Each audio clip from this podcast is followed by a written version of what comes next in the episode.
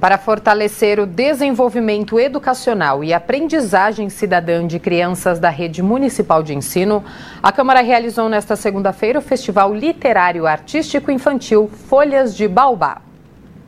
O evento, que está na segunda edição, foi realizado pelo vereador Celso Gianazzi, em parceria com o Conselho Mirim da Câmara e tem como objetivo trabalhar a educação antirracista com bebês e crianças de até 10 anos da rede municipal de ensino. É um projeto, na verdade, para falar da, de uma política antirracista, que é fundamental para a nossa cidade. Então, a gente dialoga com as escolas, com as crianças que aqui estão, que não basta a gente ter, é, não ser racista. É importante que a gente seja antirracista e, e discuta com as crianças é, o racismo que existe estrutural no nosso país. Aline Soares de Oliveira, Conselho Mirim.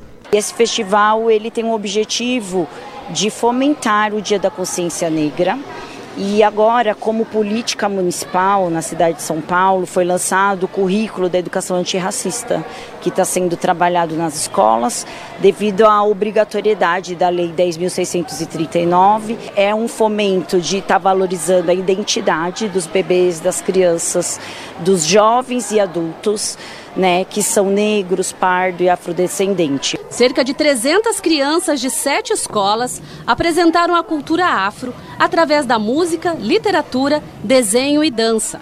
A pequena Ana Júlia, aluna do quarto ano da MF Professor Enzo Silvestrin, mostrou com orgulho o livro de contos que ajudou a escrever e ilustrar. Foi muito legal, eu amei participar. Eu nunca achei que eu ia participar disso. Foi emocionante participar desse processo, dessa obra. Escrever é um negócio que faz bem e que tira sua raiva.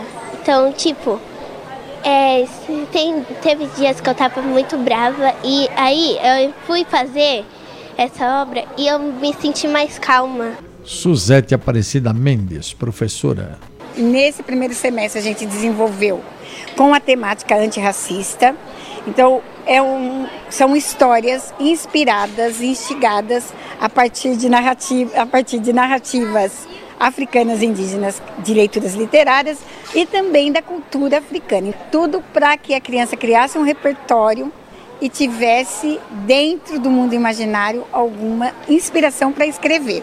Já a turminha da EMEI Feitiço da Vila se inspirou em cantores negros para criar um painel repleto de avatares e origamis. Suzane Alves, professora.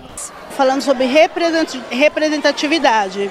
E aí trouxemos artistas negros, cantores negros e em cima das músicas deles baseamos para fazer todo o nosso projeto. A ideia é que as crianças negras também se reencontrem no meio da sociedade, elas possam se ver, né? As crianças brancas conseguem também se ver através dessas atividades e as crianças negras também conseguem se encontrar e perceber o leque de possibilidade que eles podem estar escolhendo no decorrer da sua caminhada.